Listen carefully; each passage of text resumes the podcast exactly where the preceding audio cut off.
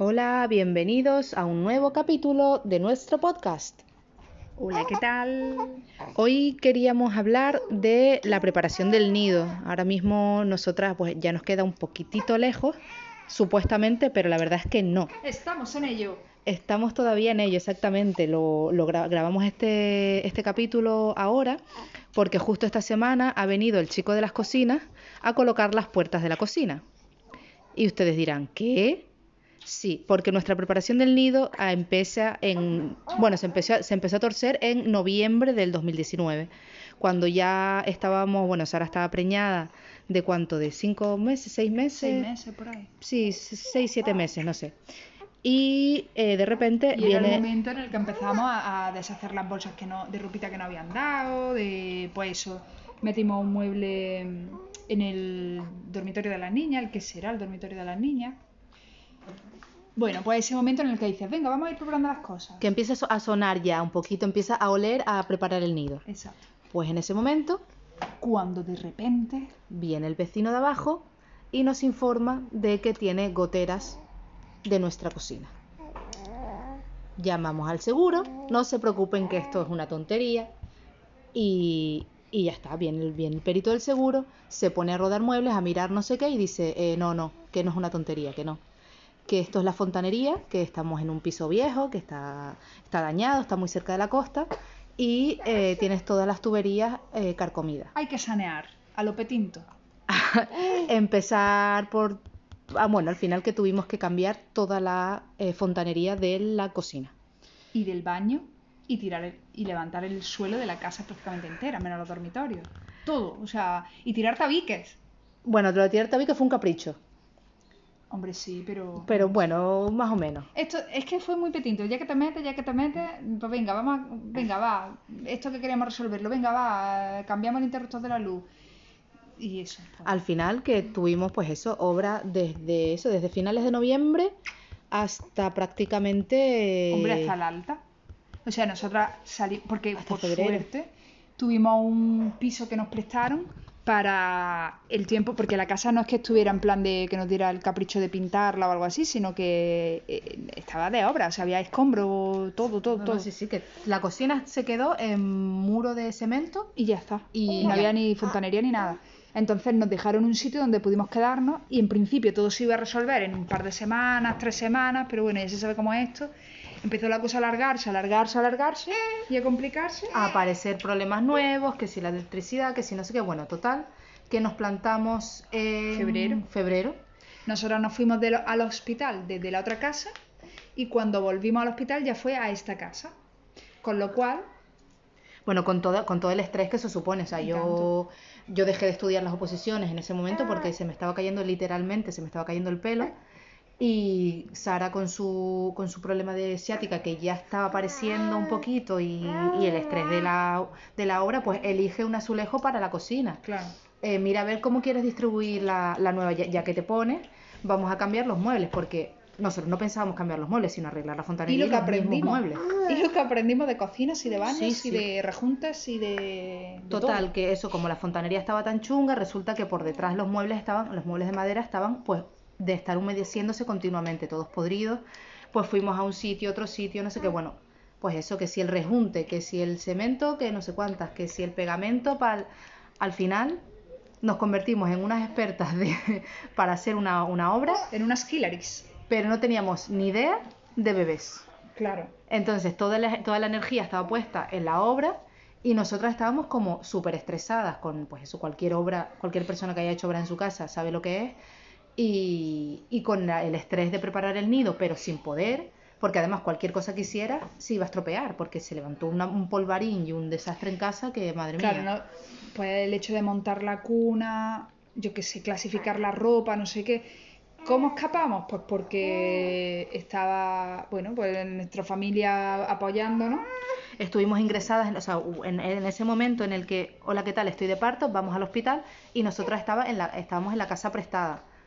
Nos fuimos con nuestra mochilita, del, de- con nuestro bolso del hospital y nos fuimos al hospital. Estuvimos en el hospital 10 días y durante esos 10 días más o menos, nuestra, La abuela, nuestra tías y eso, mm. hicieron como la mudanza. La obra se terminó en ese momento el- la cocina no estaba terminada, como, como acabo de decir, la las puertas las acaban de colocar ahora mismo y de hecho sigue ahora mismo sin terminar la cocina, pero está prácticamente. Y Y las niñas tienen casi cuatro meses. sí, sí, Pero claro, es que también el tema, o sea, esto se ha retrasado tanto por el tema del confinamiento, porque no podía venir el chico a terminarlo. Así que hemos estado sin puertas en los muebles de la cocina. Pero bueno, lo de la cocina parece casi una frivolidad. El tema es que a día de hoy todavía hay cajas de ropa de bebé que no hemos abierto.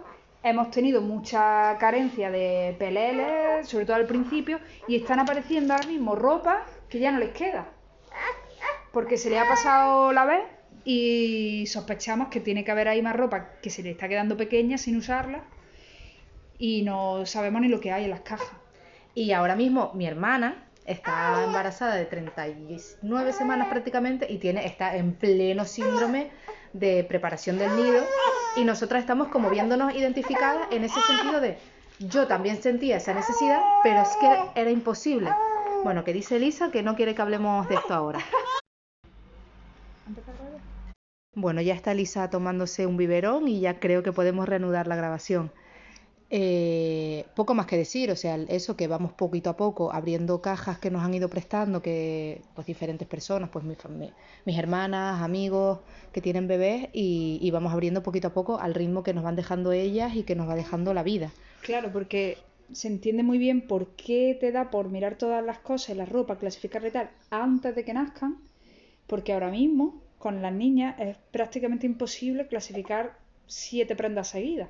Porque claro, como todo el rato están demandantes, todo el rato Y si están durmiendo, aprovechamos para hacer la comida, aprovechamos para trabajar, aprovechamos para no sé qué, pues está la ropa del, del cuarto encima de la cama y de encima de la cama al cuarto, cada día rescatamos un pelele, una mantita, no sé cuánto, y el mayor desafío fue montar una segunda cuna, cada una de nosotras con un bebé en brazos.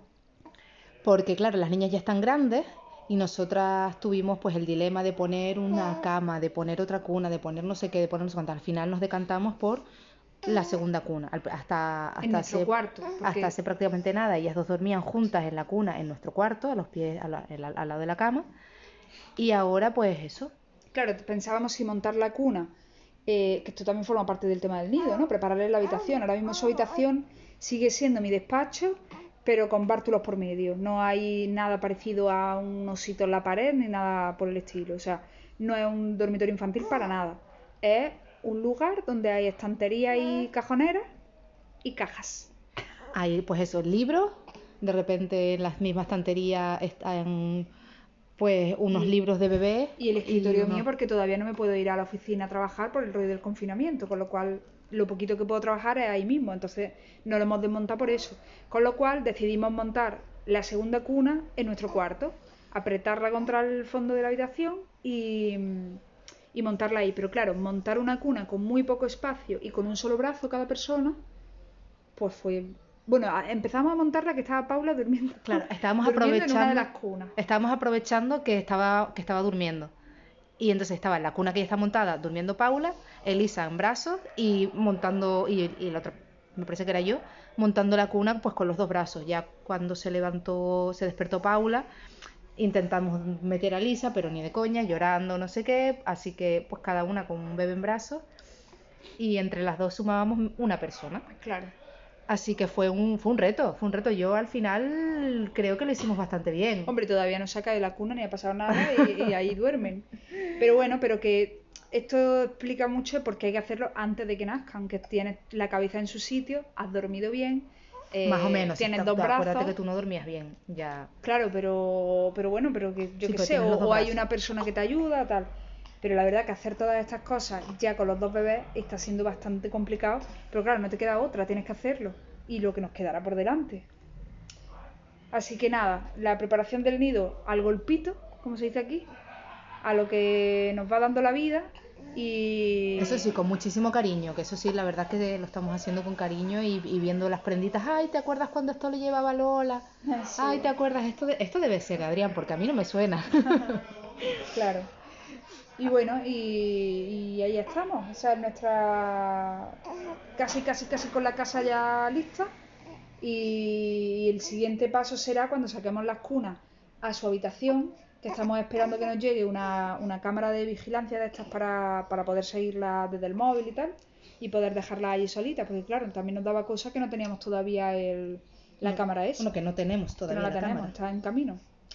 Así que nada, Al golpito, y como se puede, y sin estrés. ¡Ah!